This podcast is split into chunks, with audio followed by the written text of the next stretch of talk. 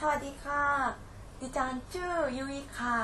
ดิฉันเป็นนักศึกษามหาวิทยาลัยเมจิที่ญี่ปุ่นค่ะปีที่แล้วดิฉันเรียนที่มหาวิทยาลัยศรีนครินทรวิโรธที่เมืองไทยค่ะวันนี้ดิฉันจะแนะนำให้ทุกคนได้รู้จักกับการเรียนเล็กเรียนที่เมืองไทยค่ะはいというわけで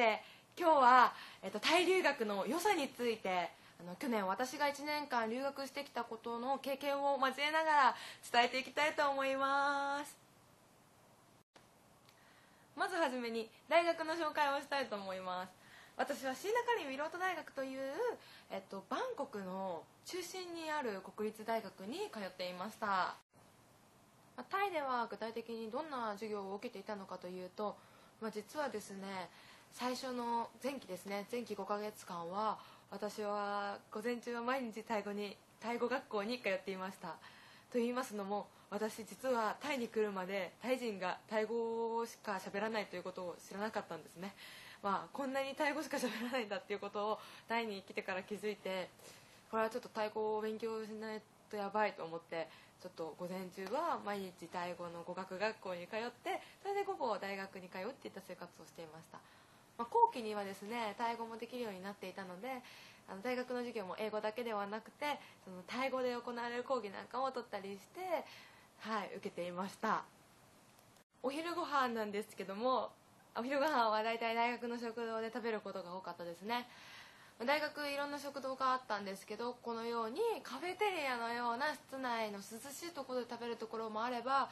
外のテントみたいなところがあってそこに椅子がバーって並べられてて屋台がわーって並んでるんですね。まあそういうところでご飯をすることもありました。特にこの外の食堂が私のすごいお気に入りだったのでちょっと外のね食堂のメニューちょっと教えたいと思います。はい。こちらですね。はい。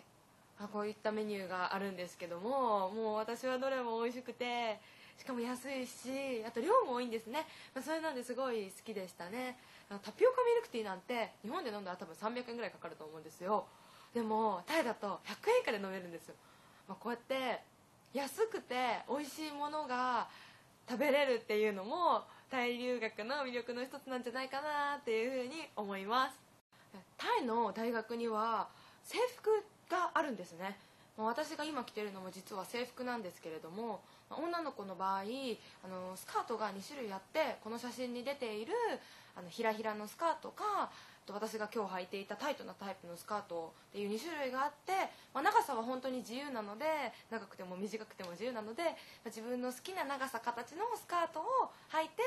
あとブラウスなんかも買ってあと学校指定のベルトボタンをつければそうですね制服になります。のでキャンパスライフ私はあのーキャンパスライフの中でも特にこれが大好きでした。定期市といって毎週火曜日と木曜日に学校の庭に屋台が並ぶんですね、まあ、日本だと屋台っていうのはお祭りの時にしか並ばないので私にとってはこれがなんか毎週お祭りがあるみたいですごく楽しかったですね。キャンパス内には美容院なんかもあってそうですね1回150バーツでできるんですけれども、まあ、免許が持ってない人に切られるのですごい怖いんですけど、まあ、これもタイならではの挑戦です。学校外でもさまざまな活動をしていました例えばこのように日本語教師のボランティアといって、まあ、高校に日本語を教えに行くことですとか、まあ、日本留学フェアに参加っていうことであの日本のに留学したいって思ってる人が集まる大きなイベントがあるんですけどそういったところにブースを出して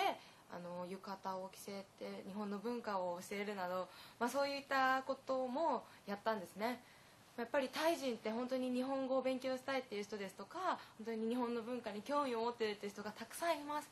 あそういう国なのでやっぱり私も日本人としてそういうことを教えるのは楽しかったですしそういう人がいるからこそできることだったのでやっぱりこれはタイ留学の魅力の一つなんではないかなというふうに思います。はいというわけでどうでしたか？